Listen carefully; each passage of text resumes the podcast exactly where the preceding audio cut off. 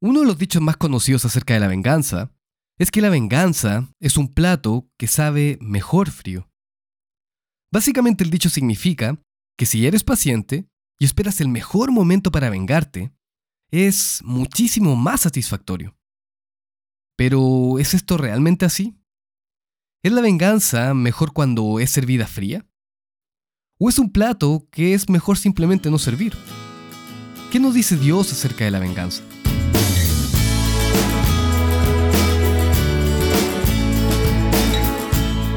Hola a todos, mi nombre es Saúl Angarica y esta es una traducción del podcast de Caleb Froch, en Algo para Reflexionar, el podcast para jóvenes y jóvenes adultos de IDAM. ¿Alguna vez has ido al cine y al final de la película, cuando el malo recibe su merecido, todo el público termina emocionado y feliz? Al grado de que muchas veces toda la audiencia incluso empieza a aplaudir y a gritar. Y bueno, para ser sinceros, nosotros también aplaudimos. Después de todo, ¿qué mejor final podríamos desear? El malo recibe su merecido y el bien triunfa sobre el mal. El género de películas que tienen a la venganza como uno de los temas principales es muy popular, ya que la venganza pareciera ser un sentimiento libre de culpa, algo que debe ser servido a los que hacen el mal o a los que tienen malas intenciones para con los demás. El malo se lo merece, el malintencionado se lo merece, y cuando lo recibe, no puede haber un mejor final. Películas como V de Vendetta, El Conde de Montecristo, Búsqueda Implacable, con su famosa frase, Te encontraré y te mataré. E incluso la famosa comedia llamada La Princesa Prometida, donde una buena parte de la trama tiene que ver con uno de los personajes principales, Índigo Montoya, buscando venganza por la muerte de su padre. En una de las escenas más memorables, casi al final de la película, Índigo Montoya encuentra al asesino de su padre y dice, Mi nombre es Índigo Montoya, Mataste a mi padre, ahora prepárate para morir. Todos queremos ver justicia y todos queremos ver que el bien vence al mal, obviamente. Pero cuando se trata de la venganza, ¿es esta una actitud y una mentalidad correcta delante de Dios? Hay tal cosa como la dulce venganza. ¿Y es la venganza algo que Dios quiere que sirvamos frío a alguien más?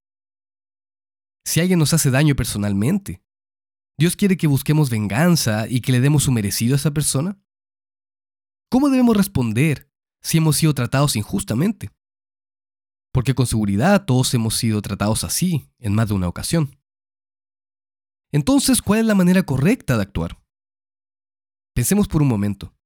¿Qué pasaría si cada vez que alguien haga algo que ofenda o lastima a otra persona, esa persona intentara resolver el asunto con sus propias manos y se asegurara de que la justicia, de acuerdo a su parecer, haya sido servida?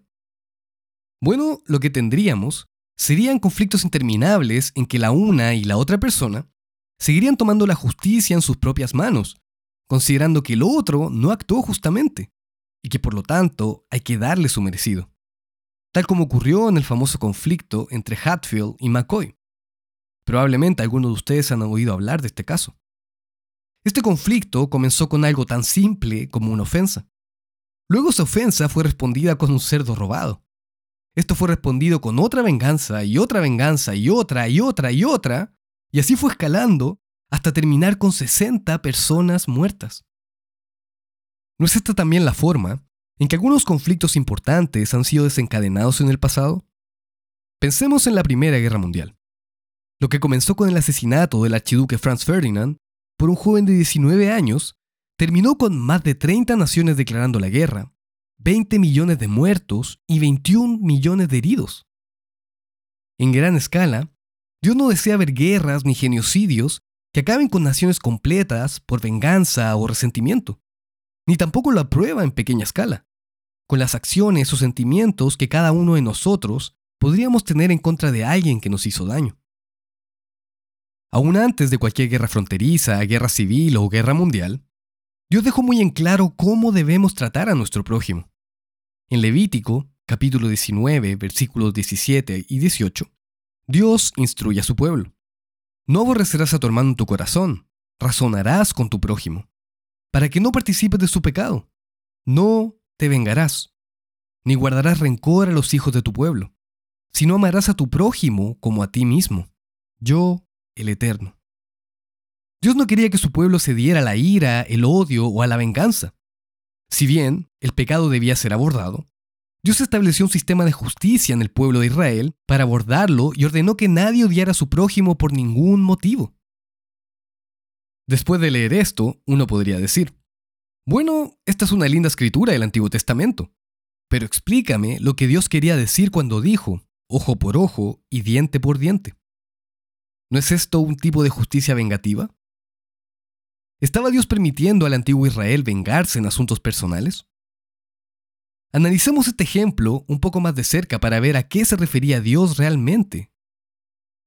La famosa escritura del ojo por ojo está en Éxodo capítulo 21, versículos 23 al 25. Y la verdad es que si solo leemos esos tres versículos, bueno, nos hace pensar que tal vez Dios se aprueba la venganza. Esto es lo que dice. Mas si hubiera muerte, entonces pagarás vida por vida, ojo por ojo, diente por diente, mano por mano, pie por pie, quemadura por quemadura, herida por herida, golpe por golpe. ¿Por qué Dios daría este tipo de juicio? ¿Es Dios un Dios cruel? ¿Acaso promueve la venganza fría? Bueno, el versículo inmediatamente siguiente nos ayuda a entender claramente en qué contexto fueron dichas estas palabras y a qué se refería específicamente. Es muy importante que siempre analicemos todo el contexto de las escrituras para entender su real significado. Como se mencionó en el capítulo 87 de Algo para Reflexionar, la importancia del contexto, que te invitamos que vayas a escuchar para ahondar más en esto. En el versículo 26 de Éxodo 21, podemos encontrar un ejemplo específico que nos puede aclarar lo que Dios se refería en realidad. Aquí dice, si alguno hiere el ojo de su siervo o el ojo de su sierva y lo dañare, le dará libertad por razón de su ojo. Y si hiciere saltar un diente de su siervo o un diente de su sierva, por su diente le dejará ir libre. ¿Qué pasó entonces con la ley del ojo por ojo y diente por diente? ¿No acababa de entregarla en el versículo inmediatamente anterior? Aquí no dice, bueno, ahora el siervo tiene el derecho a arrancarle el ojo al amo sino que dice, el amo debe dejar ir libre al siervo por el ojo que perdió. Así que este versículo nos muestra que si una persona hace que su trabajador pierda su ojo o un diente, el trabajador debe ser liberado del deber como pago por la lesión. Esto es básicamente lo que llamaríamos en la sociedad actual como una compensación al trabajador. También, si retrocedemos algunos versículos, a los versículos 18 y 19 de Éxodo 21, Inmediatamente antes de la ley del ojo por ojo, vemos una conclusión similar cuando una persona lesiona a otra persona. Ahí dice, Además, si algunos riñeren y uno hiriere a su prójimo con piedra o con el puño, y éste no muriere, pero cayera en cama, si se levantare y anduviera sobre su báculo, entonces será absuelto el que lo hirió, solamente le satisfará por lo que estuvo sin trabajar y hará que le curen. Así que, claramente, no era una cuestión de provocar al otro individuo la misma lesión que provocó, a modo de venganza fría y dura, sino que era una cuestión de dar un pago o una recompensa justa por el daño provocado. Cuando leemos el contexto de lo que algunos llaman como la ley del talión o la ley del ojo por ojo, claramente esta ley no fue dada para fomentar la venganza, sino para proporcionar al sistema judicial de la nación de Israel una fórmula para entregar justicia. Es decir, una compensación justa por el daño provocado, pero no para entregar una venganza fría y despiadada. Dios nunca ha promovido la venganza humana, ni en el Antiguo ni en el Nuevo Testamento.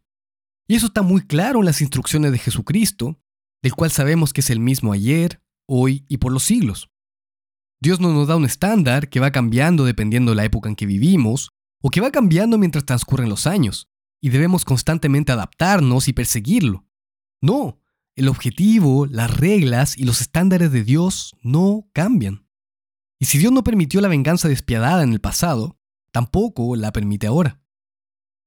Notemos lo que Jesucristo mismo dice en Mateo capítulo 5, versículos 38 y 39, corrigiendo la interpretación equivocada de la ley del talión, que los judíos habían sacado de contexto a lo largo de los años, y además ampliándola para el pueblo espiritual de Dios. Versículo 38. Oísteis que fue dicho, ojo por ojo y diente por diente. Pero yo os digo, no resistáis al que es malo. Antes, a cualquiera que te hiera en la mejilla derecha, vuélvele también la otra. Y luego en el versículo 43, Jesucristo continúa hablando de esto y dice, Oísteis que fue dicho, amarás a tu prójimo y aborrecerás a tu enemigo, lo cual ni siquiera estaba en el Antiguo Testamento. Versículo 44, Pero yo os digo, amad a vuestros enemigos, bendecid a los que os maldicen, haced bien a los que os aborrecen y orad por los que os ultrajan y os persiguen para que seáis hijos de vuestro Padre que está en los cielos, que hace salir su sol sobre malos y buenos, y que hace llover sobre justos e injustos. Claramente, Dios no promueve la venganza. Este no fue el caso en el Antiguo Testamento, ni es el caso en el Nuevo. La justicia y la vindicación apropiada para los males recibidos están en las manos de Dios. Pero también debemos dejar en claro que Dios odia la maldad. No es un Dios que deja pasar cualquier acción malvada o malintencionada. Dios se asegura de que los malvados sean compensados por sus acciones y que se haga justicia. Es solo que Dios no quiere que seamos nosotros los que tomemos la justicia por nuestras propias manos. No somos nosotros los que debemos encargarnos de que la venganza sea servida, ni fría, ni caliente, ni de ninguna forma. La venganza es de Dios y Él pagará. Obviamente se necesita fe para dejar asuntos complicados en las manos de Dios, pero Dios promete que Él se encargará del asunto y Él no miente. Romanos capítulo 12, versículo 19 al 21 dice lo siguiente. No os venguéis vosotros mismos, amados míos, sino dejad lugar a la ira de Dios, porque escrito está, mía es la venganza, yo pagaré, dice el Señor. Luego continúa hablando de nuestra responsabilidad mientras dejamos las cosas en las manos de Dios. Versículo 20. Así que, si tu enemigo tuviere hambre, dale de comer. Si tuviere sed, dale de beber. Pues haciendo esto, ascuas de fuego amontonarás sobre su cabeza. No seas vencido de lo malo, sino vence con el bien el mal. Esto definitivamente nos da algo para reflexionar. La venganza y la vindicación no es nuestra responsabilidad, es un peso que no tenemos que soportar ni preocuparnos de él, ya que es algo que sale de las atribuciones de un ser humano. Es algo que debemos dejar ir totalmente y dejarlo en las manos de Dios. Obviamente, a veces nos sentimos agobiados y sentimos que necesitamos hacer algo sobre esta o aquella situación. Necesito darle su merecido a esa persona. Esto no puede quedar así. Estoy seguro de que si hago esto, él o ella se arrepentirá de haber hecho lo que hizo y no se lo hará a nadie más. De seguro son pensamientos que todos hemos tenido en más de una ocasión. Sin embargo, esto no hace más que ponernos una carga pesada y completamente innecesaria sobre nuestros hombros. Una carga que muy probablemente no sabremos llevar y terminaremos cometiendo muchos errores en el camino, ya que como seres humanos no conocemos el panorama completo del conflicto ni el otro lado de la historia. Y por lo tanto, no podemos saber cuál es la justa retribución de una mala acción. Además, es muy difícil que sepamos cómo balancear la justicia con la misericordia, como lo hace Dios, y cegados por el deseo de venganza, podemos terminar pecando nosotros mismos. Es mucho mejor dejar esa carga pesada en Dios y tener fe de que Él se encargará tarde o temprano del asunto. Así que recordemos, la venganza no es mejor servida fría, ni caliente, ni de ninguna forma. Como cristianos, simplemente no debemos servirla. Y esto es algo para reflexionar.